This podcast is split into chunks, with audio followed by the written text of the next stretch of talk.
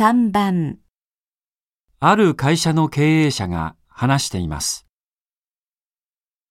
今、企業がコスト削減のために人事に手をつけると、この会社はひどいと非難される傾向があります。しかしそうなると、企業側は採用に慎重にならざるを得ない。人員を整理できないとなると、財務も悪化して株価も下がる。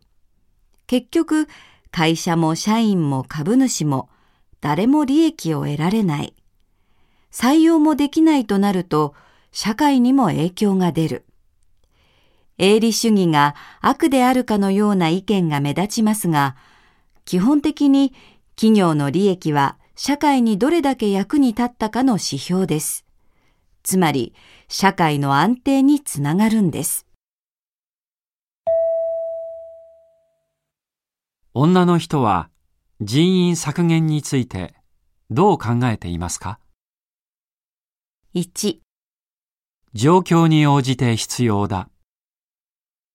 2、許されることではない。3、社会の安定を揺るがす。4企業の利益につながらない。